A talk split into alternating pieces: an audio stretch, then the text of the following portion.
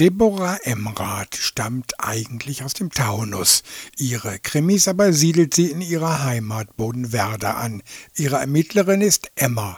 Emma Stanford. Emma ist eine ziemlich taffe. Was ich am meisten an ihr mag, ist ihr trockener Humor. Den hat sie nämlich von mir. Manchmal schlägt es bei ihr ein wenig in Zynismus um. Ansonsten ist sie eine knallharte Ermittlerin. Wenn sie riecht, dass was faul ist, dann lässt sie nicht locker.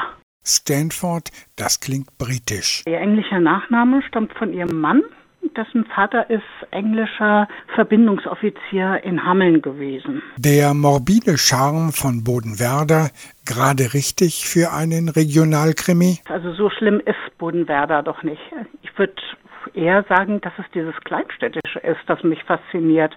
Hier kennt jeder jeden und doch haben alle so ihre kleinen Geheimnisse, die sie verbergen wollen. Naja, und dann kommt Emma und fängt an zu graben. Die Figuren des Münchhausen-Schocks zehren von den Erfahrungen der studierten Diplompädagogin, die die weibliche Leserschaft ganz besonders im Blick hat. Zunächst einmal habe ich die im Kopf, die Bodenwerder mögen und kennen. Ja, alle, die halt Frauen wie Emma mögen, die von Frauen wie Emma lesen mögen.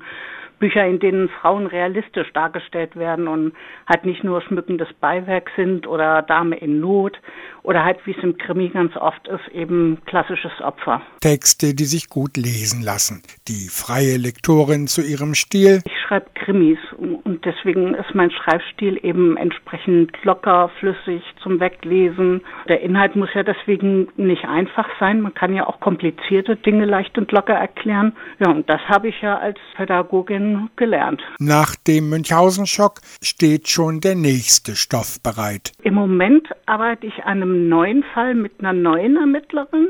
Journalist treibt Tod in der Weser und die Kommissarin muss mit dessen Kollegin zusammenarbeiten, um die Wahrheit hinter einem schweren Zugunglück aufzudecken.